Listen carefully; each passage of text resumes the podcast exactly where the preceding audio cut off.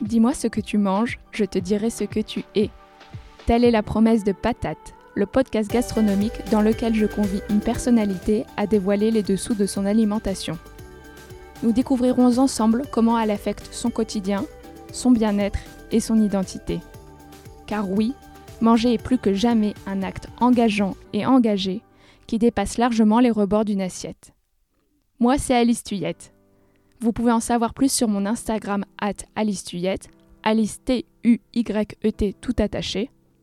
Et si l'épisode vous plaît, n'hésitez pas à me laisser une note et un commentaire sur la plateforme depuis laquelle vous m'écoutez, Apple Podcast par exemple. C'est un encouragement qui m'est incroyablement précieux et aide un maximum de personnes à connaître Patate. Bonjour à tous. Dans ce quatorzième épisode de Patate, j'ai le plaisir de rencontrer Nina Métayer, pâtissière de 31 ans à l'énergie rare. Nina fait en effet partie de ce cercle fermé des personnes solaires, vous savez, on en connaît tous, celles qui vous font du bien, que vous ayez passé 5 minutes ou 5 heures avec elles, grâce à la seule puissance de leur sourire et la bienveillance de leur regard. Je vous présente par avance mes excuses pour la qualité du son, qui n'est pas toujours excellente. Il faut dire que les éléments étaient contre nous. Entre les travaux et mon rhume, notre entretien fut semé d'embûches. Avec beaucoup d'humilité, Nina a partagé avec nous son parcours exceptionnel. Avant de travailler dans des établissements étoilés, notamment auprès de Yannick Aleno ou de Jean-François Piège, et d'être sacré chef pâtissier de l'année en 2016 et en 2017 par le magazine Le Chef et le Goemillo, elle nous parle de ses débuts lorsqu'elle rêvait encore d'ouvrir une boulangerie au Mexique. Nina s'est aussi confiée sur sa place de femme quand on est chef, sur ses créations, sur sa volonté de donner des moments de bonheur et sur son désir de rester constamment ouverte aux rencontres et aux opportunités. Je suis aussi sûre que les créatifs, les entrepreneurs ou tous ceux qui veulent simplement s'améliorer dans la vie seront interpellés par les conseils de Nina pour mieux vivre, faire du bien aux autres, tout en atteignant les objectifs que l'on se fixe. Bref, cet épisode particulièrement gourmand est aussi une grande leçon d'optimisme et de détermination. Je dois avouer qu'à titre personnel, cet entretien m'a fait particulièrement du bien, à un moment de ma vie où j'effectue un stage dans une brigade et que mon emploi du temps est vraiment exigeant, à l'aube de l'ouverture de mon restaurant. Allez, je vous laisse découvrir cet entretien et remercie tous ceux qui m'ont déjà laissé un avis positif sur Apple Podcasts. Je sais que vous êtes nombreux à m'écouter sur cette plateforme et vos avis comptent énormément pour moi, comme pour la promotion du programme. Si vous ne l'avez pas encore fait, c'est le moment. Bonjour Nina, je vous remercie infiniment de votre présence sur le podcast. Bonjour Alice, je suis très contente d'être là. Merci de m'avoir invitée. Est-ce que vous avez la patate aujourd'hui? Oui, comme tous les jours. Alors, pour mieux vous connaître, j'aimerais savoir quel est le dernier meilleur repas que vous avez fait. Alors, c'est compliqué de dire le dernier meilleur parce que en fait les repas sont toujours euh, exceptionnels pour moi parce que j'aime tout euh, mais si je devais en dire un je dirais ma côte de bœuf dans la cheminée euh, du samedi soir. C'est mon meilleur repas de la semaine c'est celui que j'attends avec impatience toute la semaine. Et c'est celui que je trouve le plus humain. C'est un moment de partage? Voilà, c'est toujours la côte de bœuf qui est soit en famille, soit entre amis. Et c'est un moment où, euh, voilà, dans la cheminée, où on la cuit euh, entre amis, on fait les, les pommes de terre, d'ailleurs, les patates qui vont avec à chaque fois, des frites. des frites, des frites. Et euh, avec des petites sauces maison, avec du ketchup maison, et des, en toute simplicité, mais toujours un vrai moment de partage et de convivialité, et puis de petit bonheur avec du bon vin rouge. C'est top. et c'est un rituel que vous pratiquez tous les samedis soirs? Bah j'essaye. Alors euh, on peut pas tous les samedis soirs évidemment, mais, euh, mais en tout cas on, on essaye d'aller au maximum. C'est à la campagne et on est. Euh, c'est notre petite maison qu'on a achetée l'année dernière, donc on est trop content et on l'a achetée pour la cheminée aussi. J'avais envie de cette cheminée et d'un moment de verre et puis d'un endroit aussi pour pour pour travailler parce que c'est un parce que c'est un lieu de travail aussi là-bas où je crée des pâtisseries et et donc du coup c'est vrai que c'est un moment de de vie qu'on n'a pas toujours euh, à Paris. Ah, c'est chouette. Alors, on va remonter les pendules maintenant. On aimerait savoir où est-ce que vous avez grandi, qu'est-ce que vous mangiez, petite. Alors, je suis née à La Rochelle. Euh, j'ai habité pendant 9 ans à Strasbourg et je suis revenue à La Rochelle. Et je pense que j'ai beaucoup de chance parce que je suis dans une famille qui a toujours beaucoup cuisiné, qui adore la bonne bouffe et les bons produits. Et pour, euh, pour mes parents, c'était très très important les, les repas du soir surtout. Ma mère travaillait beaucoup et c'est vrai qu'elle prenait toujours un soin particulier à cuisiner. Et c'était pas forcément des choses très compliquées, mais toujours extrêmement bien cuisinées. Des bonnes pâtes, mais avec une super sauce, des, enfin, les lasagnes de, de ma mère et puis les, les pâtes carbo de mon père. Et c'est vrai que chacun de mes parents ont toujours pris soin de cuisiner. Et le moment de partage en famille, quand on se retrouvait le soir, était très, très, très, très important pour eux. On n'avait pas le droit de le louper, quoi. Ils travaillaient pas du tout dans la gastronomie, vos parents?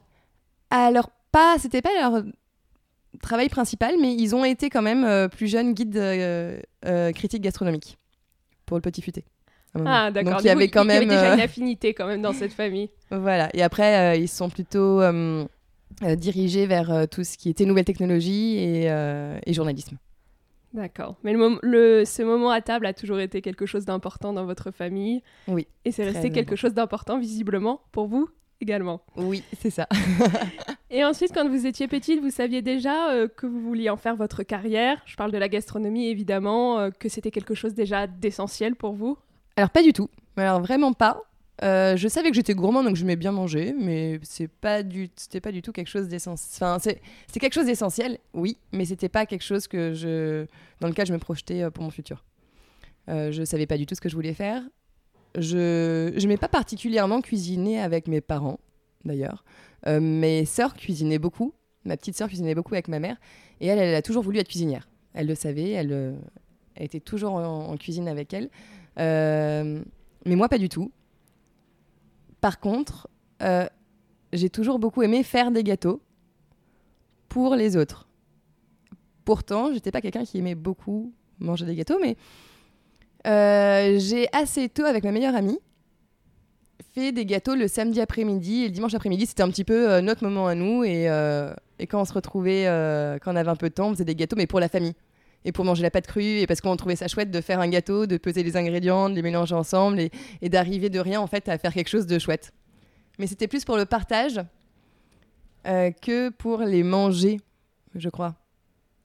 Vous étiez moins gourmande que pâtissière, pour commencer, alors. Oui. Oui, oui, non, j'ai toujours. En fait, c'est mon petit cadeau. C'était plutôt pour offrir. C'était vraiment, moi, ce qui me, ce qui me faisait plaisir, c'est d'arriver avec un gâteau. Sachant que mes parents ne font pas du tout de gâteau.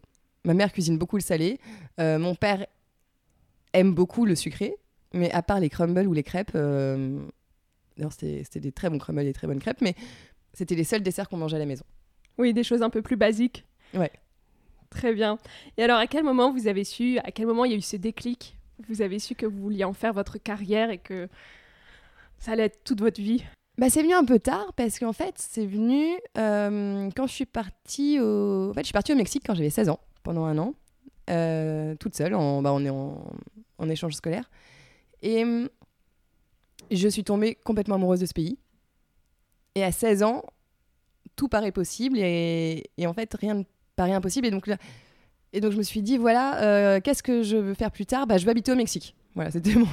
Et après, je me suis dit, bon, ok, c'est bien, mais comment faire? Parce que c'est pas toujours évident d'arriver dans un pays comme ça, sachant que j'ai travaillé un peu là-bas quand j'étais en, en échange et le salaire était quand même assez bas en étant employé. Je me suis dit, ouh là, ça risque d'être compliqué. Euh, maintenant, il faut que je trouve un métier que je peux exercer là-bas. Et en fait, de fur, euh, au fur et à mesure, j'ai fait des rencontres et j'ai rencontré un couple de Français. D'ailleurs, le seul couple de Français que j'ai rencontré depuis, pendant un an, parce que c'était quand même il y a. J'avais 16 ans. Et là, j'en Il y a ai cinq ans? 31. Non, plutôt 15. Voilà, c'est ça. C'est il y a 15 ans, bah, ça- il n'y avait pas beaucoup de Français au Mexique et, et ils avaient ouvert leur petite boulangerie. Et c'était et je les ai rencontrés, ils m'ont dit de passer un petit peu de temps avec eux et en fait euh, voilà, c'était c'est devenu mon rêve. Et en rentrant en France, je me suis dit voilà, il faut que je passe mon CAP et que j'aille ouvrir ma propre euh, boulangerie euh, au Mexique. Ah, c'était déjà un objectif de vie avant d'être un métier. Alors oui, j'ai voulu faire ça avant même d'aimer le pain. C'est-à-dire que je savais même pas si j'allais aimer faire du pain. Enfin, c'était juste vivre au Mexique. Et je trouvais ça chouette. Et j'ai trouvé ces gens heureux et euh, ils m'ont inspiré. Mais je savais pas encore que j'aimerais faire du pain. Je me suis dit, bon, bah voilà, ça va être un moyen d'arriver à, à mon rêve qui est habiter au Mexique, mais pas du tout euh, devenir euh, ni boulangère ni pâtissière. Et donc en rentrant en France, eh ben, j'ai dit ça à mes parents. Euh, mes parents euh, qui très contents pour moi, mais m'ont dit oui, bon, écoute, euh, c'est mignon, mais tu vas quand même passer ton bac. là. C'est c'est presque un an que tu n'es pas vraiment à l'école. hein, Donc tu reviens en France, tu passes ton bac. Et après, c'est génial, c'est une super idée. Ils étaient euh, super partants, ils m'ont vachement soutenu. C'est même eux qui m'ont euh, qui m'ont presque euh, inspiré et soutenu dans ça en me disant voilà, faut que tu fasses ça, faut que tu fasses ça. Oh, c'est formidable. Et au final, ils m'ont, voilà, j'ai eu mon bac et, euh, et j'ai, j'ai commencé à faire de la boulangerie. En CAP, j'ai fait mon premier CAP en boulangerie à, à La Rochelle et j'ai passé ensuite, en arrivant à Paris, mon CAP pâtisserie. Ok. Et ensuite, tout s'est enchaîné. On reviendra sur votre carrière ensuite. On peut Oui. pas faire l'impasse là-dessus quand on vous rencontre. Manger, ça représente quoi pour vous? Manger, c'est un des éléments principaux de ma vie. en fait, la nourriture, je sais pas si manger, bah maintenant, ça fait partie de mon travail et de mes plus grands plaisirs euh, au quotidien. C'est-à-dire que quand je me réveille, je pense au petit déjeuner. Quand j'ai fini le petit déjeuner, je pense à mon déjeuner. Et quand j'ai fini mon déjeuner, je pense à mon dîner. En fait, vous ne pensez qu'à ça. Euh, ouais.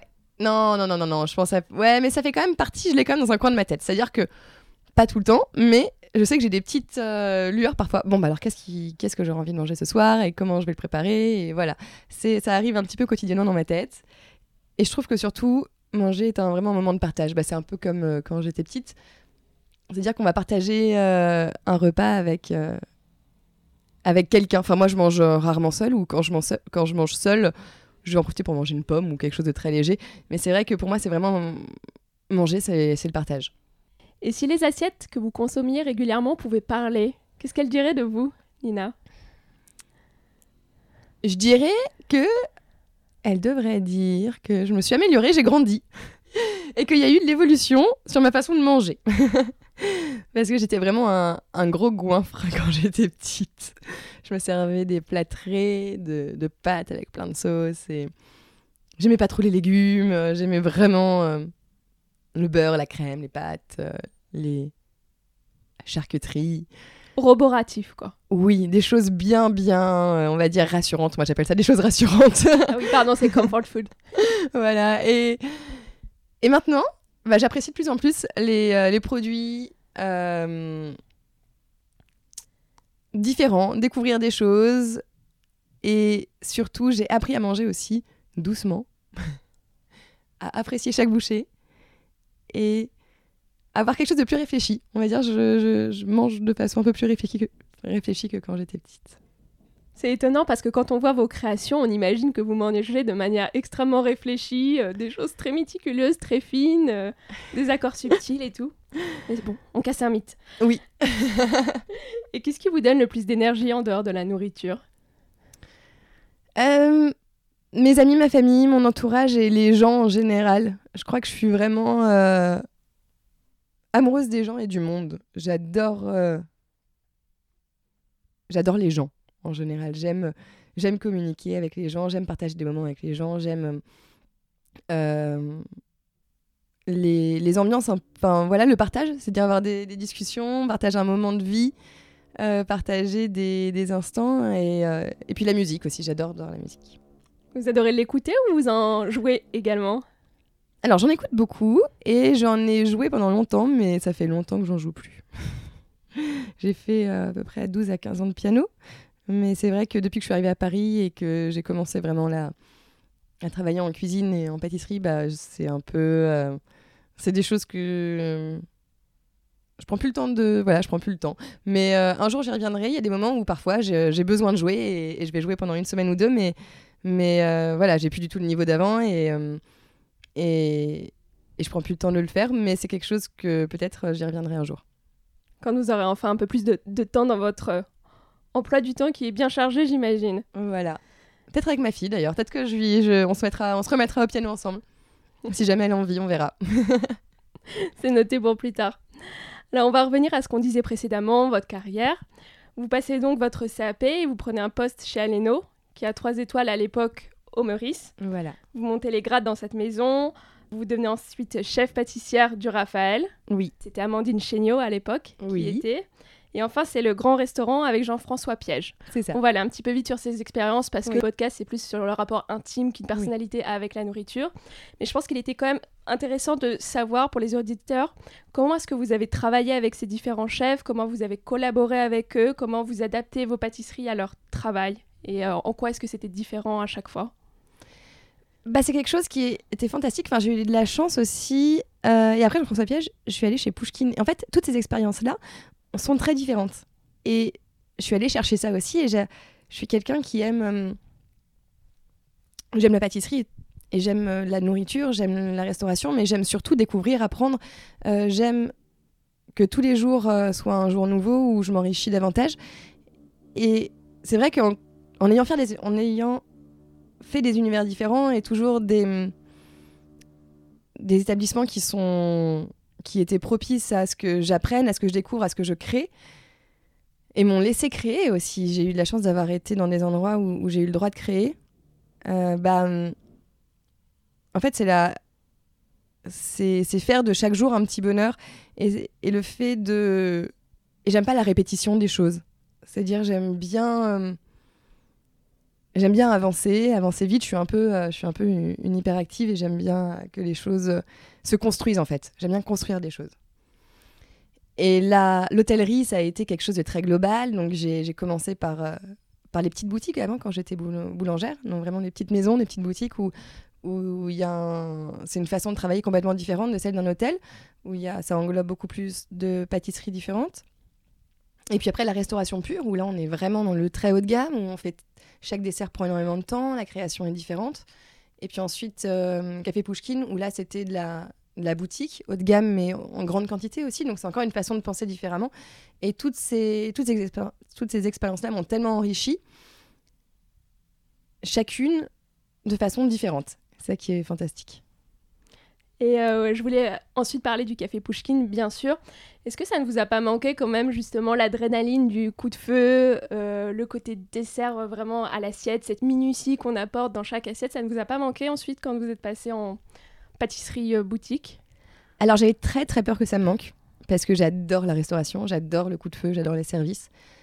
Et c'était quelque chose de tellement prenant quelque chose qui était tellement différent où j'avais euh, énormément de choses à apprendre aussi dans, dans la conception de ces desserts-là, dans l'organisation d'un laboratoire, euh, dans... que finalement j'étais tellement prise dans, dans, dans la construction de, de, de tout ce le café Pouchine parce que finalement on est je suis arrivée au moment de l'ouverture de, la Madeleine pour la Madeleine en fait on a fait toute la gamme pour la Madeleine pour l'ouverture de, la boutique euh, principale et j'ai continué à faire un peu de service grâce à des associations, des dîners avec. Euh, voilà. Et, donc, je me suis toujours dit que j'allais en refaire d'une façon ou d'une autre. Donc, finalement, euh, ça m'a pas forcément manqué. Par contre, j'ai.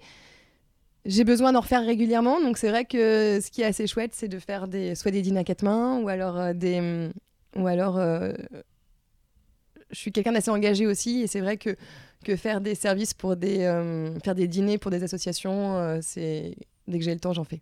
Oui, vous trouvez un moyen de toute façon d'exprimer cette créativité-là et d'avoir ce coup de feu, cette adrénaline. Est-ce que vous pensez qu'avoir été une femme, ça a pu être un atout dans votre carrière? Je pense notamment à votre premier poste vraiment à responsabilité qui était avec Amandine Chéniaud au Raphaël. Ou au contraire, est-ce que ça a pu être un frein aussi? Alors être une femme, ça a été quelque chose qui a, pris une énorme place dans, tout ça parce que déjà, ça a été très compliqué de commencer en tant que boulangère. Quand je suis arrivée euh, pour demander mon, un poste pour un CAP en pâtisserie euh, et chercher une, alternance, il y a eu euh, peut-être 45 portes qui sont fermées. J'en ai une qui s'est ouverte et c'était pour moi le meilleur boulanger de La Rochelle, donc j'étais super contente. Et c'est un boulanger qui est pas très grand et pas très costaud et, et lui, il n'a pas, il, voilà, il pas vu d'inconvénient que, que, que je sois boulangère. C'est peut-être aussi parce que voilà, c'est pas c'est pas être une femme ou un homme, mais c'est surtout les compétences physiques euh, et puis les charges lourdes à porter. Avant, c'était 50 kilos les sacs de farine. Maintenant, c'est passé à 25, mais c'est vrai qu'il y a des choses comme ça qui étaient beaucoup plus difficiles avant. Et donc voilà, donc déjà, ça a commencé par là. Et ensuite, quand. Et ensuite, j'ai... ça a été parfois, je pense, beaucoup plus dur. Euh, quand on monte en grade, c'est c'est pas évident euh, quand on arrive dans une grande brigade, qu'on est une femme et qu'on a envie d'évoluer dans ce métier et qu'on a des objectifs qui sont euh, hauts.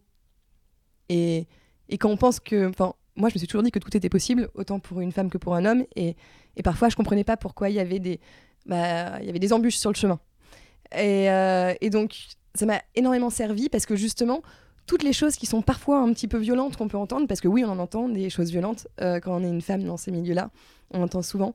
Et en fait, je me suis dit, mais non, mais je vais pas leur, donner raison, je ne vais pas les croire, ils ont tort, et je vais y aller.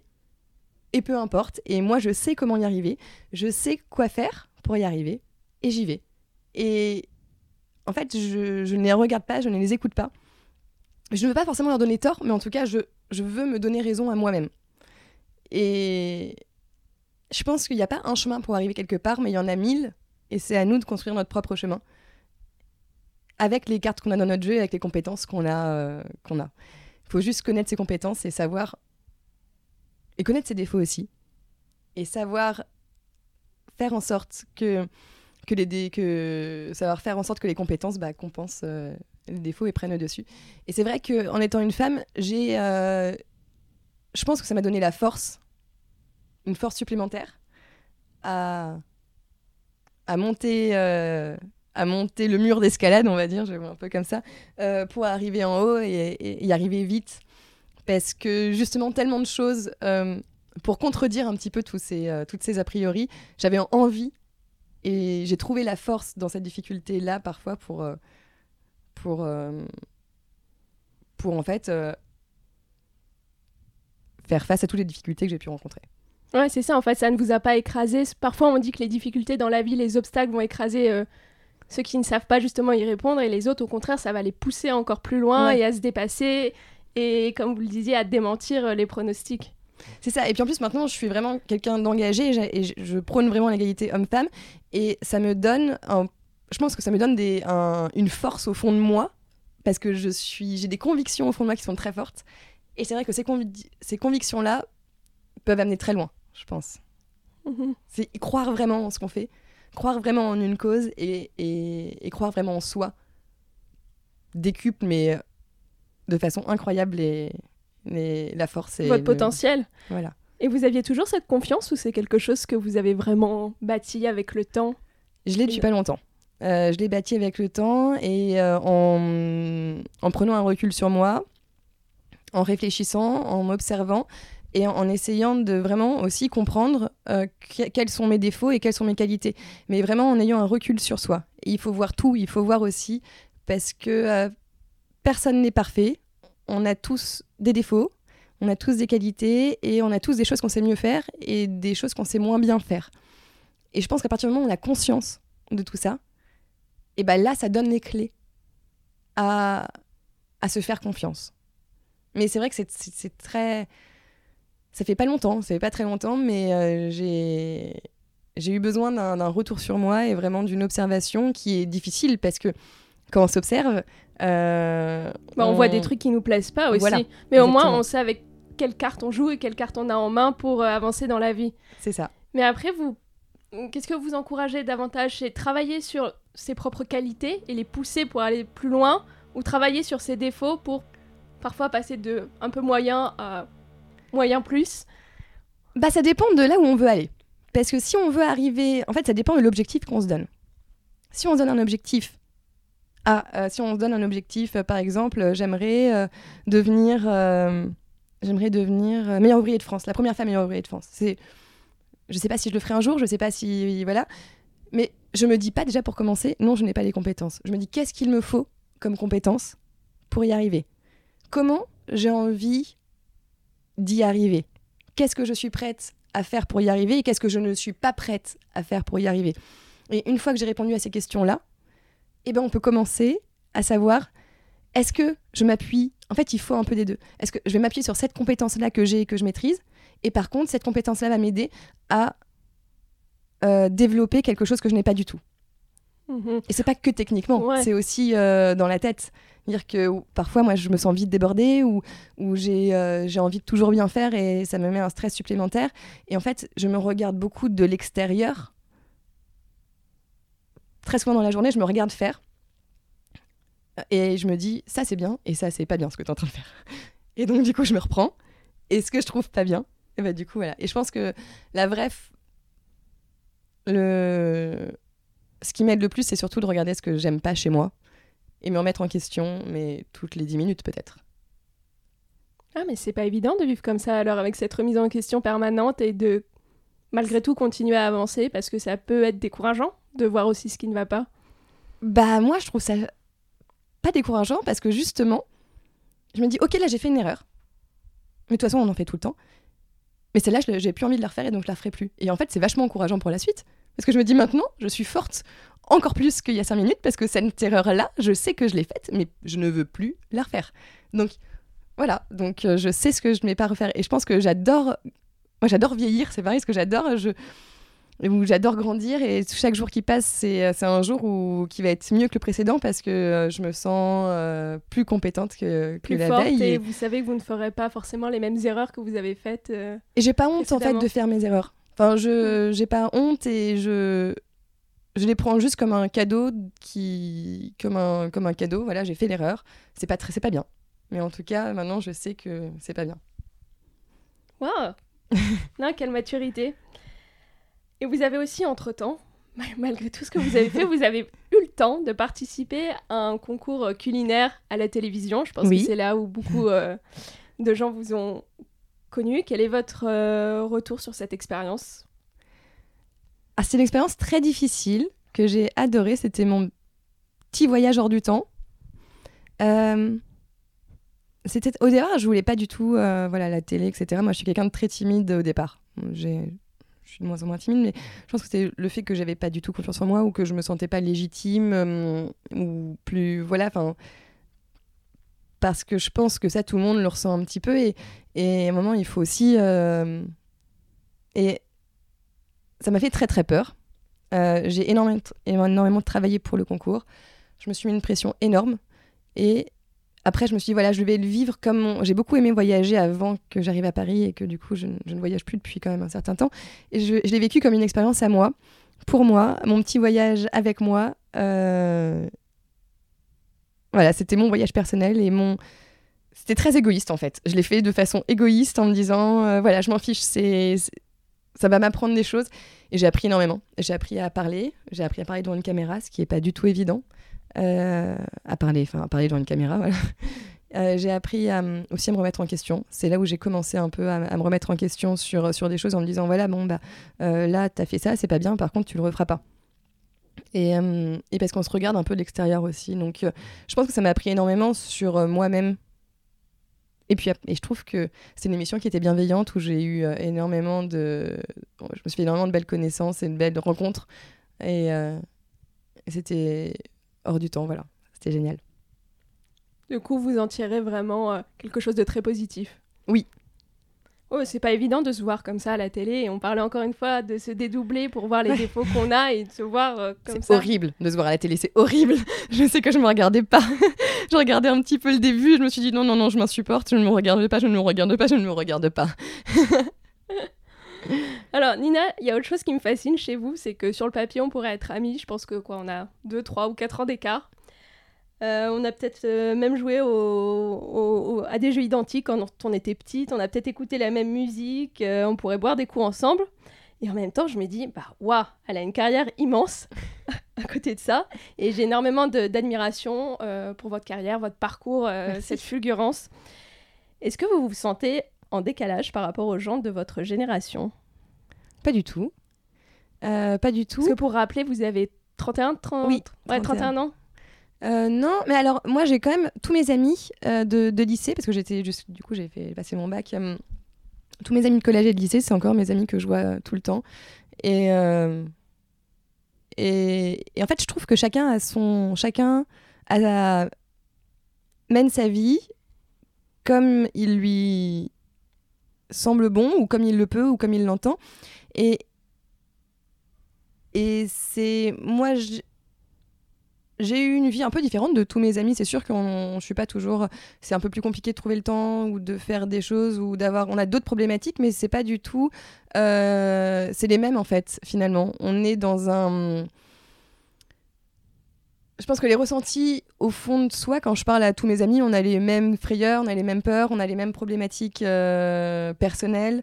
Euh, professionnels, chacun a ses problématiques qui sont très différentes en fonction du travail qu'on fait, mais finalement, ce sont des choix.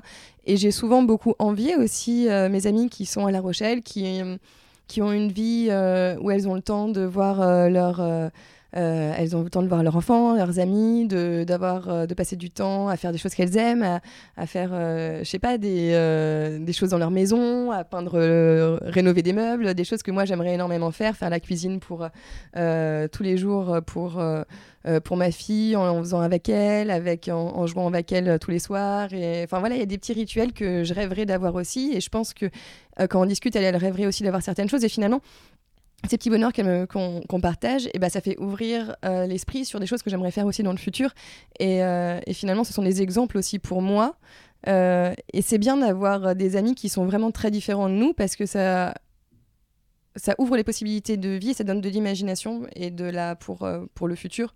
Parce que je pense qu'on peut avoir plusieurs façons de vivre sa vie et que chaque jour qui passe, on, on peut le faire mieux ou différemment, ou en tout cas se rapprocher de, de, ce qu'on, de la perfection, de ce qu'on a envie de donner au futur, quoi. Je sais pas si je m'exprime bien, c'est un peu trop. Si, si je comprends bien, en fait, cette différence, en fait, vous la vivez pas comme un décalage, vous la vivez plutôt comme, c'est plutôt une manière de vous nourrir vous et de nourrir votre futur. C'est ça. Mais j'ai besoin d'eux surtout parce que euh, c'est eux qui vont me dire pour euh, les desserts que je fais, par exemple, je, je, regarde jamais ce que font les autres pâtissiers ou je demande jamais l'avis d'autres pâtissiers. Par contre, euh, je leur fais goûter tous mes desserts et je parle énormément de ce qu'ils aiment manger et de ce qu'ils ont découvert et de pourquoi ils ont aimé ça et pourquoi ils aiment leur moelleux au chocolat et, et, tout ça. Et en fait, c'est eux qui m'inspirent au quotidien sur tous les desserts que je fais. J'ai besoin de, de ce regard qui est complètement extérieur à, à la pâtisserie. Ouais, ce milieu-là, parce qu'à la fin, sinon, on tourne en cercle clos avec euh, que des gens qui font de la pâtisserie comme vous depuis 15 euh, ans et qui euh, font ça. toute la journée. Alors, vous avez vraiment l'air de la transition parce que ma prochaine question était justement sur vos, inspirations. Ah. Vos inspirations pour créer vos desserts. Alors, il y a vos amis, ce qu'ils aiment. Bah, c'est surtout ça. En fait, c'est la discussion avec les gens. Et ça va être. C'est la discussion et les rencontres je vais avoir une idée, de dessert souvent en parlant avec quelqu'un et en, et en le faisant parler sur sa vie et sur ce qu'il ce qu'il aime lui, etc. Et sur les souvenirs qu'il a pu avoir et, et qu'est-ce qui quelle saison il aime. Enfin voilà, en fait, c'est des choses du ça part de n'importe où en général et ça part surtout pas de faut pas que j'essaye de trouver une idée, sinon je la trouve pas. Ou alors je vais partir d'une saison ou d'un ça peut aussi m'arriver de de me dire euh, en hiver, oh là là, j'ai trop hâte que les cerises arrivent et, euh, et quand elles seront là, qu'est-ce que je pourrais faire avec? Donc, c'est. Beaucoup dans l'imagination, je pense, ou, dans les moments de vie, ou dans ce que j'aimerais manger, ce que les autres aiment manger. Je pense que dans, c'est vraiment les plaisirs simples, euh, plaisirs simples, discussions, un, fruit ou un goût que j'aimerais avoir, une sensation que j'aimerais ressentir.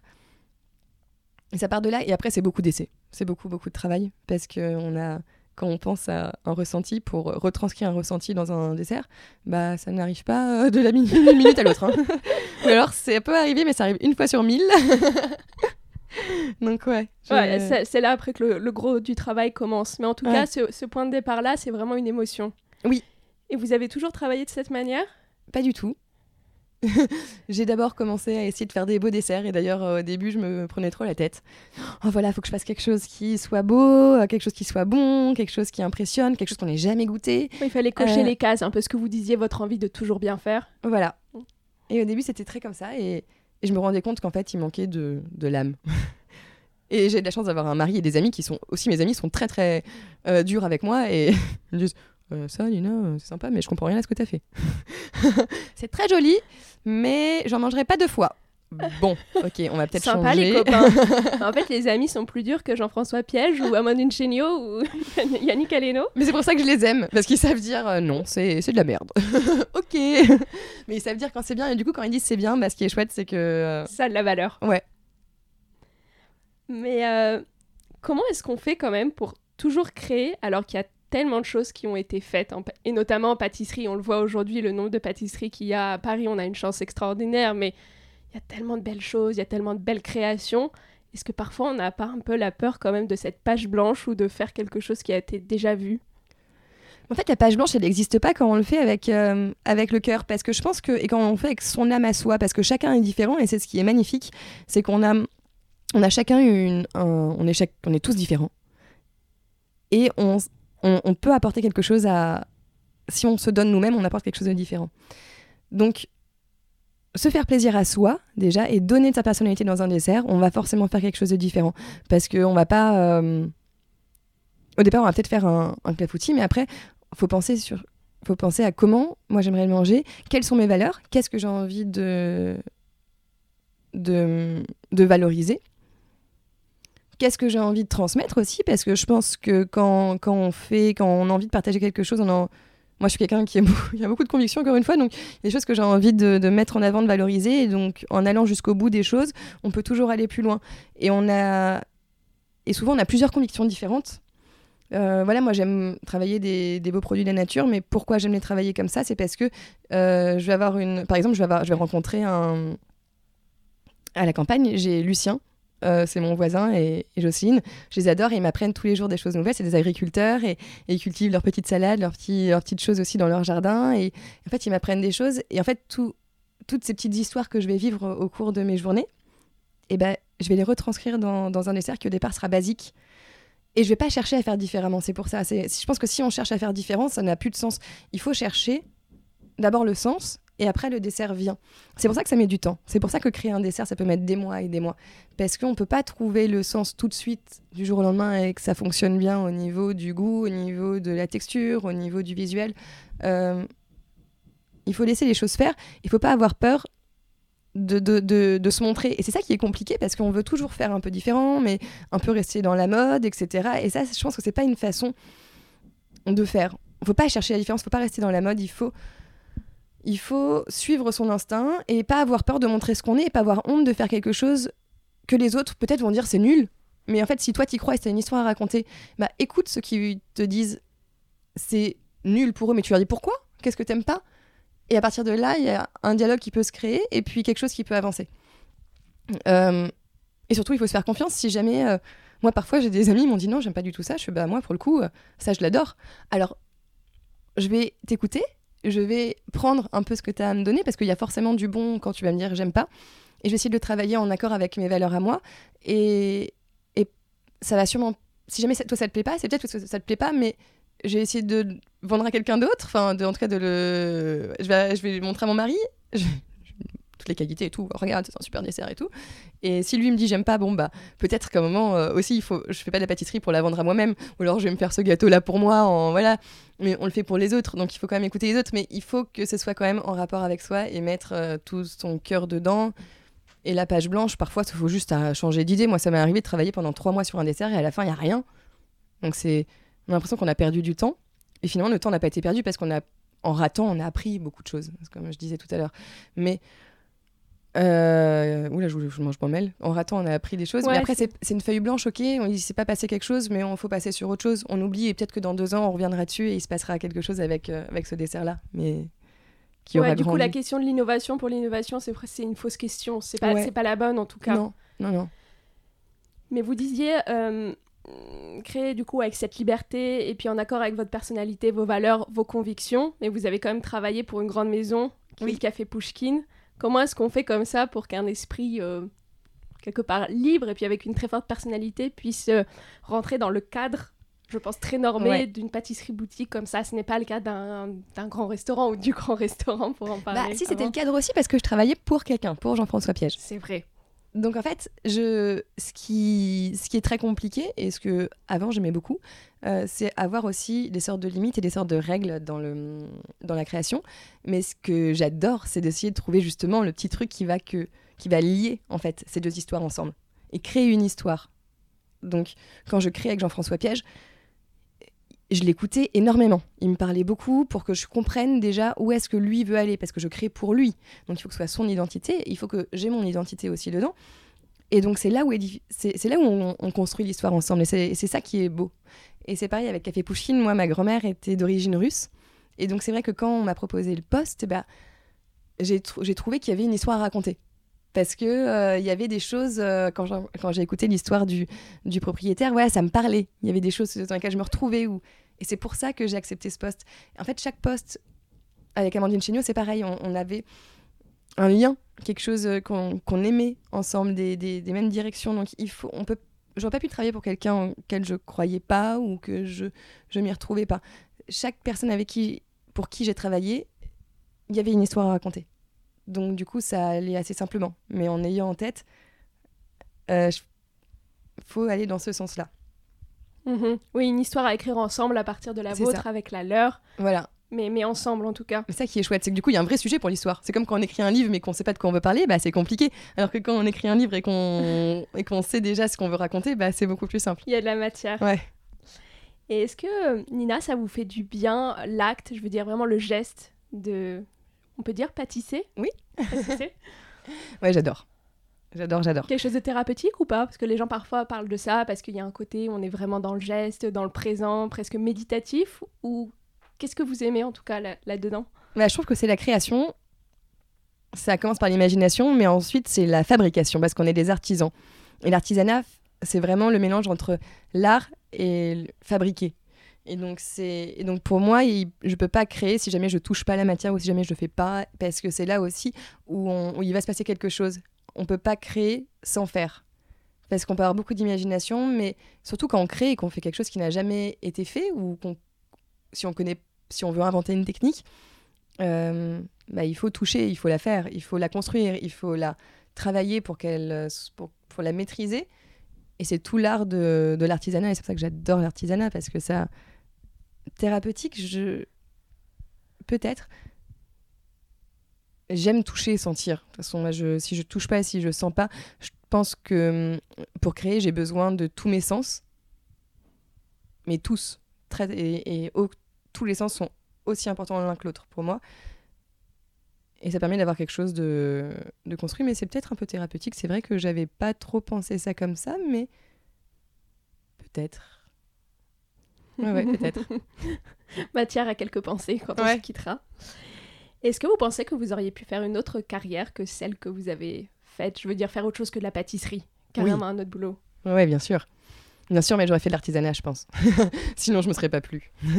Euh, j'aime. Euh, je pense que j'aurais pu être pizzaiolo parce qu'au départ, j'ai failli être pizzaiolo en rentrant de. En fait, je suis partie en Australie pour faire du pain et, euh, et je suis, j'étais amenée à faire pas mal de pizza parce que je savais faire la, pâte et je savais utiliser un four à bois. Et j'adorais le four à bois, la pelle, les pizzas, j'adore les pizzas. Et puis dans les pizzas, on met des bons produits en plus. Non, ouais, je pense que j'aurais, euh, j'aurais pris un grand plaisir à être pizzaiolo aussi. J'aurais pas du tout attendu cette réponse quand je vous vois en face de moi. J'entends pizzaiolo. Mais très bien. Et euh, vous parliez tout à l'heure de conviction, de mm. valeur. Qu'est-ce que vous voulez transmettre à travers vos créations.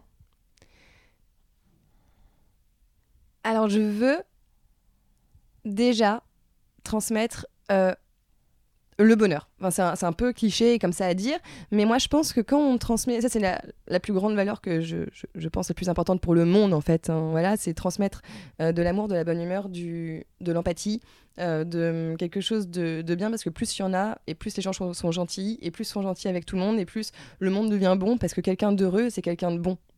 Euh, donc déjà, je pense qu'en faisant un gâteau pour quelqu'un, j'espère lui transmettre un petit peu de bonheur et que ça rende sa journée meilleure et que lui-même soit meilleur avec les autres gens pour ainsi transmettre petit à petit parce que c'est un travail de fourmi. Mais, mais voilà, donc déjà ça. Et ensuite, euh, je... dans le respect de, la nature, de la planète, bon, c'est un peu comme le bonheur aussi, mais ça passe par là. Ça passe par le respect de, de tout ce qui nous entoure. Je pense qu'on a une chance inouïe d'être sur Terre, d'être de pouvoir euh, enfin voilà dans, tout l'univers on a on est sur Terre, sur une planète où on, où on, vit, où on, a une âme, où on a des ressentis, où on construit des choses, où on a des compétences qui sont mais illimitées. Et il faut protéger tout ça, il faut, il faut partager tout ça et il faut en prendre soin. Et je pense que à titre individuel, chacun doit prendre soin de ses achats, doit prendre soin de ce qu'il mange parce qu'on est ce qu'on mange. Euh, tout ce qu'on mange fait, fait, fabrique notre corps. Hein. Euh, donc, Donc, faut, on faut prendre soin de soi, prendre soin de, des produits et puis euh, des saisons, de tout ça. Donc, ça, c'est quelque chose de très important.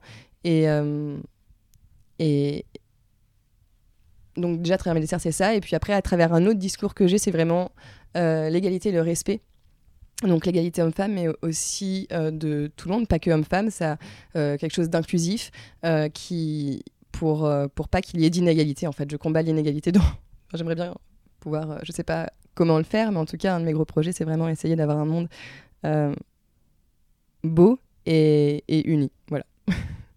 Eh oui, C'est un peu très optimiste, un petit peu voilà, mais j'y crois vraiment. va tellement au-delà de ce qu'on mange et de ce qu'il y a dans l'assiette, et c'est ça Oui. qui, est, qui est absolument magique. Vous disiez que lorsque vous avez commencé la pâtisserie avec votre copine, quand vous étiez petite, vous n'aimiez pas tant que ça manger les desserts. Est-ce Ouais. qu'aujourd'hui, vous êtes un bec sucré? Est-ce que vous aimez manger aussi les desserts? Oui, je suis tombée dans, dans la marmite. Euh, ouais, maintenant c'est maintenant faut que je m'empêche d'en manger parce que sinon j'en grignoterai toute la journée. Mais euh, je pense que ça plus on grandit aussi et je sais pas si c'est une sorte d'addiction. Euh, mais euh, mais en fait c'est surtout depuis ma grossesse. Avant j'aimais j'aimais bien manger des bons desserts, mais j'étais pas super gourmande de sucré. J'ai toujours eu aimé manger des desserts mais pas n'importe lesquels déjà, et pas souvent. J'avais des envies de dessert, et j'étais très difficile. Et c'était pas plusieurs fois dans la journée, c'est-à-dire que je peux avoir envie euh, d'un coup beaucoup d'un dessert ou de ce dessert-là, ou voilà, mais, mais depuis que je suis tombée, enfin depuis ma grossesse, je pensais que ça allait s'arrêter après, ça s'est pas arrêté, bah C'est resté très post-grossesse. attirée. Enfin, avant, maintenant, j'ai- j'aime bien avoir un dessert à chaque fin de repas, quoi. Avant, j'ai pas besoin de mon dessert à chaque fin de Avant, repas. c'était beaucoup plus occasionnel. Ouais. Et alors, quel rapport au corps dans... Parce que, évidemment, c'est toujours une question quand on est une femme, qu'on est cuisinière, pâtissière, qu'on doit goûter beaucoup de choses, qu'on... Bah, quand on a un homme aussi, hein. Non, très quand- important. quand- non, évidemment, je le sais, mais à la fin, on est quand même dans une société, qu'on le veuille ou Oui, non, oui. où euh, malheureusement, je ne sais pas, en Ouais. tout cas, euh, l'image du corps qu'on a est beaucoup plus présente pour une femme depuis qu'on est petite que pour un homme. Bah, c'est surtout qu'en fait, je prends soin de ce que je mange et je fais attention à ce que je mange. J'essaye de bannir tout le sucre blanc euh, de, mes desserts, mais aussi de ma propre alimentation. Euh, et puis ensuite, de manger des bonnes farines. Donc, c'est pareil, je, vais, je favorise euh, toujours les bons boulangers qui, qui utilisent des farines complètes et bio. parce qu'on a beaucoup de produits chimiques aussi dans. C'est une partie des produits chimiques, mais aussi pour, euh, pour le corps, manger euh, des farines complètes, manger du bon sucre, euh, diminuer un peu tous les, tous les mauvais gras et puis les mauvais sucres. Quand on mange quelque chose, des bons des bonnes choses équilibrées, même avec du sucre ou de la farine ou du beurre ou des choses, quand c'est des bons produits, je pense que c'est en mangeant équilibré. Et il faut avoir un équilibre. Mais à partir du moment où on a un équilibre en mangeant des bons produits, je pense que voilà, on peut se faire plaisir. Il faut savoir juste trouver un bon équilibre entre les bons produits, manger en, quanti- en quantité suffisante et puis faire du sport parce que c'est bon pour le corps aussi et tout ce qui est bon pour l'esprit est bon pour le corps, etc. Donc euh, voilà, avoir un pas d'excès. On peut s'en faire de temps en temps, hein, je dis pas. hein. on peut se goinfrer une fois de temps en temps, ça fait pas de mal. Ça fait que toujours du bien au moral. Euh, mais par contre. euh, La question, c'est toujours la fréquence. Voilà. Et alors, vous faites du sport? Que vous faites Alors, j'en faisais pas mal à une époque et j'avoue que euh, maintenant, je ne prends plus le temps d'en faire autant que je veux. Euh, ouais. Moi, je suis quelqu'un d'assez hyperactif, donc de toute façon, je cours euh, d'un endroit à un autre un peu tout le temps. Mais C'est ça, vous avez une vie active de toute manière, il y a toujours un moyen de bouger. Si vous êtes euh, à droite, à gauche, à un rendez-vous à un autre, voilà. Bon, je me déplace en skateboard. Avant, j'en avais un électrique et maintenant, je me suis dit, ok, bon, il fonctionne plus très bien, alors euh, c'est plus électrique. Donc maintenant, ça fait un peu plus de sport. pour revenir aux pâtisseries, est-ce qu'on peut créer, est-ce qu'on peut pâtisser quand on est triste? Oui, parce que je pense que chaque. Je pense que c'est très important. En fait, je trouve que chaque émotion, qu'elle soit bonne ou mauvaise, est importante et on, a quelque chose à transmettre. Moi, j'aime bien être triste parfois. Ouais, J'aime bien avoir des moments un peu plus durs et j'aime bien avoir des moments. euh, je trouve que chaque émotion, mes ressentis, est, bonne et, et apporte quelque chose. Donc, euh, pourquoi pas? La tristesse, c'est pas quelque chose qui, qui est mauvais et euh, et il faut le faire avec envie. Je pense que quand il y a l'envie de faire quelque chose, il faut le faire. Par contre, je sais que si je veux faire de la création et que j'ai pas envie, je n'essaye même pas. Je fais autre chose. Mais euh, c'est l'envie. Qu'on soit triste, heureux. euh, C'est l'envie qui prime ouais. surtout. Et vous avez toujours autant envie après plus de 10 années de carrière? Et même de plus en plus. Alors, euh, Nina, on va passer des questions un tout petit peu plus personnelles. Oui. Alors, la pâtisserie, comme on le sait, c'est vraiment un art de la précision. On passe tout au gramme près. euh, tout le monde le sait maintenant qu'on a vu toutes ces émissions. C'est presque un travail de chimiste. Est-ce que vous êtes aussi une personne qui a une organisation aussi millimétrée dans la vie? Pas du tout. Non, c'est juste pour la pâtisserie? Oui. Alors c'est pour ça que je fais de la pâtisserie aussi. c'est parce qu'en fait ça me canalise. ça me canalise énormément parce que je... Mon mari me le disait encore euh, hier ou avant-hier. Il me dit mais comment ça se fait que tu arrives à être aussi organisé dans ton boulot et que la maison mais c'est la catastrophe. Et si je suis en fait s'il est pas là, euh, j'oublie euh, un truc sur deux. Enfin voilà c'est hum, je ne suis pas du tout organisée dans la vie et je pense que ça me canalise et ça apprend aussi à m'organiser un peu plus dans la vie. Mais euh, j'ai besoin de en fait, moi, je trouve que le prof- professionnel, c'est aussi un moment où on peut devenir une autre personne, c'est-à-dire, c'est une bonne raison de, faire un travail sur soi qui n'est pas tout le temps. C'est-à-dire que quand je travaille et voilà, je me dis bon bah voilà, là je vais et donc finalement, je deviens organisée dans la, je suis organisée au travail et je vais devenir de plus en plus organisée dans ma vie parce que finalement, j'arrive à me concentrer vraiment très fort quand je travaille. C'est une façon de faire. On peut pas changer du tout au tout dans la vie, c'est pas possible. Mais par contre, on peut faire des pas pour dans le Ouais, dans vie parenthèses de travail. Ouais, dans ces parenthèses de travail, j'apprends à être organisée et au fur et à mesure de la vie, j'espère qu'à la fin, je serai bien organisée. On verra. Ouais, Ou alors co- comment sinon, euh, grandir euh, grâce à son travail? Ouais. Est-ce que vous avez encore l'énergie de cuisiner lorsque vous êtes chez vous Et qui cuisine à la maison? Alors, euh, j'avoue que c'est quand même mon mari qui cuisine beaucoup. Euh, Parce que lui, il travaille dans la gastronomie ou Alors lui, absolument pas? Donc, euh, de fil en aiguille, on est arrivé à travailler un peu dans la gastronomie parce qu'il il était au départ producteur audiovisuel dans tout ce qui était euh, dans- au tout début de Dailymotion et de YouTube. Puis ensuite, euh, et puis ensuite il, il s'est tourné plutôt vers tout ce qui était vidéo et photo. Et donc, il, et puis il a plein d'autres métiers aussi, il fait tellement de choses en même temps. Deux hyperactifs ensemble. voilà, c'est ça, et des mille projets entrepreneurs. Lui, lui, il est entrepreneur depuis toujours, donc voilà, il, il fait énormément de choses. Euh, et il, il a un grand pas dans la gastronomie avec moi maintenant. Il m'aide beaucoup. Euh, il est, c'est lui qui organise un peu ma vie, donc euh, heureusement qu'il Oui, est là. il organise votre vie, il organise la maison et il cuisine. Il est peut avoir son numéro il est fantastique, j'ai énormément de chance. Et votre vie professionnelle est consacrée au sucré. Est-ce que Oui. vous avez aussi euh, du plaisir à... quand vous travaillez le salé, quand vous cuisinez? On parlait de la côte de bœuf au tout début du podcast.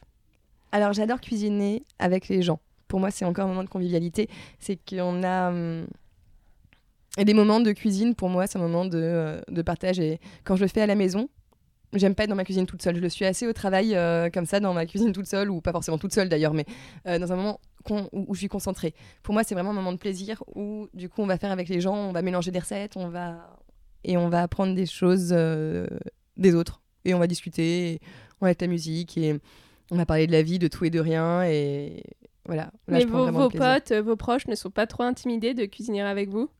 Non, alors les, mes vrais amis, pas du tout. D'ailleurs, euh, c'est eux qui me font mes gâteaux. Je suis contente. J'adore. À chaque fois, quand. Parfois, les gens, quand je les connais pas bien, me disent Non, mais j'ose pas trop faire un gâteau et tout ça, machin. Je dis Mais si mais, mais moi, je veux manger ton gâteau, en fait. C'est ça qui me fait plaisir, c'est de manger ton gâteau. C'est que toi, tu. C'est un cadeau pour moi de manger ton gâteau. Donc, euh, et puis maintenant, ils adorent me faire des gâteaux. Donc, euh, Ah, bah, C'est génial ce que ouais. vous dites parce qu'on imagine tellement qu'il y a une telle exigence dans ce que vous faites. Oui, on aurait peur euh, comme ça intuitivement de vous présenter quelque chose. Bah non, justement, et c'est là que je vais, que je vais avoir des, des idées, ça va, et ça va m'inspirer, et ça va, justement, c'est là où ça va m'inspirer aussi, c'est ce genre de moments qui vont me dire, Oh, mais attends, c'est génial ce que tu as fait. euh. Bah Jocelyne, ma voisine, euh, encore une fois, elle fait des super gâteaux. Elle fait une tarte au citron incroyable, elle fait euh, une tarte aux poires avec les poires du jardin incroyable. Et en fait, tous ces moments-là, je vais m'en rappeler parce que je vais, avoir, je vais manger cette tarte aux poires avec les vieilles recettes de grand-mère. Et ces recettes-là, c'est celles-là qu'on aime manger, c'est celles-là. Et c'est notre base en fait. Moi, c'est ma base de travail aussi, c'est toutes ces, tous ces moments. Mhm. Qui appartiennent à un moment, justement, à un Ouais. terroir, à tout ça. C'est ça. Ok, c'est chouette. J'avais une image un peu d'une mangeuse euh, exigeante, pour ne pas dire chiante, quand on a votre, euh, Alors là, votre pédigré. non, pas du tout. Justement, justement, euh, plus je mange des choses simples et mieux je me porte. en fait, non, c'est pas ça. Ça dépend les moments. Parfois, j'ai envie d'aller découvrir un truc incroyable et compliqué, mais je vais y aller, mais ça va être une envie particulière. Par contre, je suis en fin de repas hein, avec des amis ou en famille, surtout pas un, un, un dessert trop travaillé. Pas de chichi. Non. Et on le disait avant, vous êtes très occupé. Est-ce que vous avez un planning des repas, une organisation? Comment vous faites pour euh, gérer l'alimentation au quotidien? Je vis au jour le jour, à la minute à la minute. je n'ai aucun planning dans ma vie. Sinon, il serait chamboulé toutes les cinq minutes. Donc, j'essaye d'avoir. euh, bah, maintenant que j'ai un enfant, c'est vrai que on... j'ai une certaine organisation avec elle. Alors, encore que euh, on a de la chance, elle s'adapte assez bien parce que euh, on l'emmène un peu partout et, et, euh, et c'est un enfant qui s'adapte à notre vie aussi, c'est chouette. Mais non, j'ai aucun planning. J'essaye juste d'avoir quelque chose d'équilibré et parce que euh, et pas trop d'excès. Mais euh, mais encore une fois, il faut faire avec l'instant présent et il faut prendre le meilleur de l'instant présent. Et, je déteste imaginer l'avenir. Enfin, j'aime bien m'imaginer sans me l'imaginer. Enfin, voilà, non, j'adore me imaginer l'avenir, mais j'aime pas prévoir les choses. Ça me parce qu'en fait, ça se passe jamais comme prévu. Donc on est toujours déçu. Mais en même temps, vous prévoyez énormément parce que vous le disiez, euh, j'ai cet objectif par exemple. euh, on prenait l'exemple tout à l'heure d'être MOF. Oui. Voilà, quand on a un objectif ou euh, la carrière que vous avez eue, vous avez forcément prévu des choses tout de même. Alors je les prévois, mais pas dans le dur. Donc je sais que je veux arriver là, mais je connais pas encore le chemin pour y arriver. Et le chemin pour y arriver, je le construis tous les jours. Donc je sais que. Et après, je, me dis, là, j'aimerais bien être mof. Mais en fait, si ça se trouve, demain, je vais changer d'avis parce que il y a quelque chose d'autre qui va me, qui va qui va m'inspirer. Et je vais me dire, non, c'est ça que j'ai envie de faire maintenant. Peut-être que je le serai peut-être que je le serai pas, peut-être que je le serai dans 10, 15, 20 ans, 30 ans. Ça fait partie de, de mes rêves, pas de mes objectifs. Je sais pas. Et je suis heureuse de me dire, euh, de pouvoir rêver à l'avenir, mais de me dire, voilà, si, si c'est pas ça ma vie, si ce sera pas ça, je serai pas déçue et je serai heureuse de ce que j'aurais fait à différemment. J'ai pas, ouais, je- je- j'aime bien me laisser la liberté de pouvoir changer et de pouvoir me remettre en question un peu tous les jours. C'est comme ça que les belles choses arrivent également. Bah oui, il faut laisser la porte ouverte aux belles choses qui arrivent, sinon euh, je serais pas mariée avec Mathieu et j'aurais pas une petite fille. euh. Voilà, c'est ça aussi. Si, si j'avais suivi mon vrai parcours que j'avais prévu de faire, je serais au Mexique euh, dans ma boulangerie. Maintenant, je suis à Paris avec un mari formidable, une petite fille, un métier que j'adore. Ouais, mais vous auriez ouvert en annexe une pizzeria quand même. Ah oui, peut-être. on a oublié. Bah non, parce que comme j'étais partie en, Au- en Australie après le Mexique, j'aurais peut-être pas su que j'aurais aimé être pizzaiolo. Ah oui, c'est vrai, on serait vraiment resté sur la boulangerie. Donc c'est ouais. Et en fait, finalement. euh, voilà, je- Puis ça se trouve, j'ai discuté avec quelqu'un demain qui va me donner, euh, qui va m'inspirer pour un, un nouveau truc de vie, qui va me dire waouh, en fait, non, c'est ça qu'il faut que je fasse. Et puis voilà. Mais c'est fou, Nina, vous êtes pleine de surprises parce qu'avec la carrière que vous avez eue à votre jeune âge, je pensais vraiment rencontrer quelqu'un qui avait tout planifié sur du papier à musique et qui savait à 15 ans, je vais être là. À 30 ans, je serai là, j'aurais fait Non. tout ça. Justement, je déteste ça, ça me fait peur. Je veux pas savoir demain. Enfin, je veux le construire aujourd'hui, mais je veux pas le. Je veux pas prévoir. Je pense que c'est rassurant pour beaucoup d'auditeurs aussi d'entendre ça. Et quand vous passez euh, une mauvaise journée, vous avez un petit coup de blues, vous manquez d'énergie, je ne sais pas. Qu'est-ce qu'on vous trouve dans votre assiette à ce moment-là? Alors, soit des grosses pâtes. En fait, quand je passe une journée comme ça, euh, ou comme mon mari passe une journée comme ça aussi, bah, on, on se le dit. Et l'un fait à manger à l'autre un truc rassurant et Ah, On revient au plat de l'enfance, Oui. là, vos grosses plâtrées Voilà. de pâtes. Et, euh, à la crème avec, euh, avec de la bonne copa ou du fromage gorgonzola frais ou des gnocchis dans le beurre. Je sais pas, des trucs chouettes. Ou du beurre au gnocchi. Voilà, il est rassurant quoi. Avant qu'on passe aux questions rapides, Nina, s'il ne vous restait qu'une journée à vivre, de quoi serait composé votre dernier repas? Entrée, plat, dessert, boisson, amuse-gueule, tout ce que vous voulez, c'est autorisé.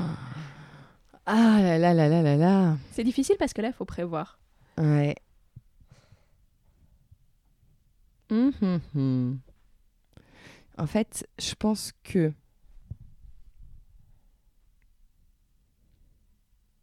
ah c'est super dur. Euh, bah, euh, je demanderais à ma mère de me faire tous, les, tous mes plats préférés. En fait, je demanderais à chacun de mes, amis, de mes amis de me faire mon plat préféré qu'ils font. Voilà. Je dirais à ma mère de me faire. euh, Ah, je sais pas parce qu'il y en a beaucoup de plats préférés de ma mère. Peut-être des lasagnes. Mon père, euh, je veux euh, son omelette.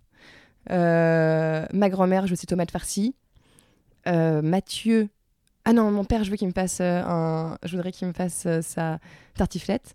Et puis en fait, cha- ch- chacun de mes amis comme ça me ferait mon plat préféré que, que je préfère de chez. Et comme ça, vous allez mourir entouré. voilà, c'est ça. Pas trop de cohérence, pas trop de fil rouge sur le menu, mais euh, Voilà, en tout cas, encore beaucoup de partage. ouais. Alors Nina, nous approchons de la fin de l'épisode. Êtes-vous prête pour des questions courtes auxquelles il faut répondre le plus vite possible? Oui, oui, oui, allez, je réponds pas très vite en général, je suis pas très forte pour répondre vite, mais allons-y. On essaiera. Ouais. C'est l'interview patate en rafale avec Nina Métayer. Sucré ou salé? Sucré, Petit déjeuner, déjeuner ou dîner? Dîner, Resto du coin ou table étoilée? Resto du coin, Pâte feuilletée ou pâte sablée feuilleté, Votre assiette, vous êtes du genre à la partager ou plutôt chacun son plat, pas touche? Partagé. Un plaisir coupable que vous ne voudriez raconter à personne. Les tostinettes, Vin rouge ou vin blanc? Rouge, Dessert boutique ou dessert à l'assiette? Oui. Euh, assiette, Les fruits ou le chocolat? Fruits, Fromage ou dessert? Fromage. Le cuisinier que vous admirez, ça peut être une toque célèbre ou votre maman? Ma maman. Trois ingrédients que vous avez toujours dans votre cuisine Beurre, crème et huile d'olive.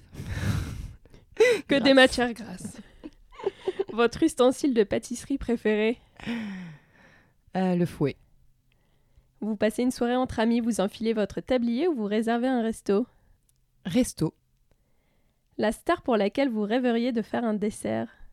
Nina Simone. La patate, frite, purée, vapeur ou sautée? Frites. Bravo Nina, c'est terminé. Alors ici on s'intéresse au bien-être dans son ensemble. Alors pour terminer, si vous aviez une seule pratique quotidienne que vous pouvez recommander aux auditeurs, une pratique qui vous fait du bien, qui vous aide à vous sentir mieux dans vos baskets.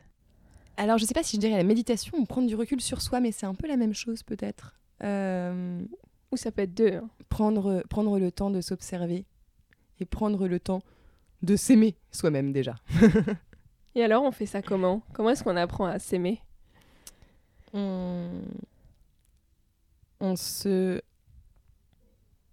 En fait, il faut avoir de la bienveillance pour soi-même.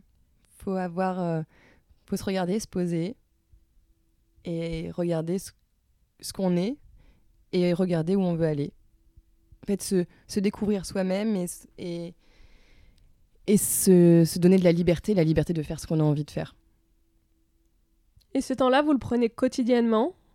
Oui, mais ça peut être un temps, c'est des temps qui durent pas longtemps, mais qui sont tout le temps dans la journée. Ça peut être quand je, quand ma crème monte dans le batteur, bah, ça me laisse deux minutes et pendant les deux minutes, euh, je me dis, ok, c'est mon petit temps à moi.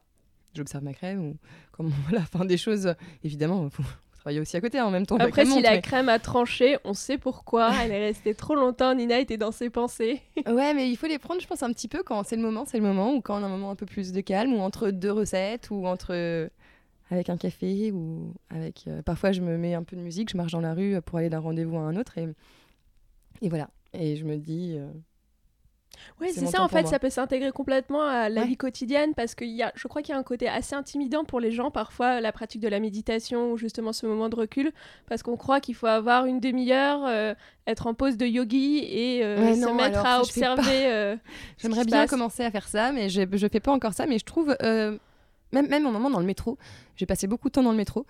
Et euh, j'avais une heure de transport pour aller travailler et pour revenir à un moment. Donc euh, j'avais le temps. Ouais, et là, c'était. J'ai énormément appris sur moi-même en fait dans le métro. J'ai passé beaucoup de temps à réfléchir sur moi et à. Et à, et, et- et à poser ses émotions en fait. À observer ses émotions, à regarder ses émotions. Et ça m'a fait beaucoup de bien. Très bien. Alors, prenons le métro ou faisons de la crème fouettée après avoir écouté cet épisode. Nina, je vous remercie. Où est-ce que mes auditeurs peuvent vous retrouver? Alors, compte Instagram, je pense? Oui. Nina Métayer? C'est ça, j'ai un site internet qui va bientôt être. euh, Enfin, il, il existe déjà, mais il va bientôt être euh, mieux encore. Et mise à jour. Mise à jour, Parce qu'on voilà. l'a pas dit précédemment, mais en ce moment, on ne sait pas exactement ce que vous faites, puisque vous avez Oui. quitté le Pushkin euh, en début d'année. C'est ça. Et j'ai plein de beaux projets qui sont à venir, mais je ne veux pas encore les dévoiler tout de suite. Je veux qu'ils soient un peu plus construits avant de les dévoiler. Et, euh, et puis sinon, sur euh, mes réseaux sociaux, et puis au détour d'un salon, parce que j'en fais pas mal quand même en ce moment. Et puis... Ouais, et vous annoncez tout ça sur Facebook ou. Instagram? Et puis autour d'une vidéo, j'aimerais bien faire un peu plus de vidéos aussi, mais bon, pour l'instant, c'est vrai que le temps me le permet pas trop. voilà. Mais en tout cas, je réponds et j'essaye de partager au maximum. Alors parfois, je suis un peu longue à répondre sur les réseaux, mais euh, je fais toujours. Très bien. Merci beaucoup, Nina. Avec plaisir, merci. Ça fait plaisir. Voilà.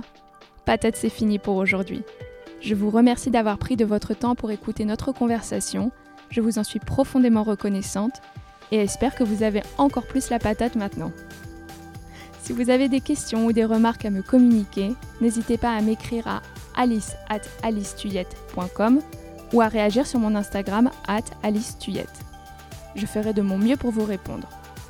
Le mot de la fin Régalez-vous. Et rappelez-vous que vous êtes parfait et parfaite comme vous êtes, où que vous soyez dans votre vie, vous êtes exactement au bon endroit au bon moment. Allez, à très bientôt sur Patate.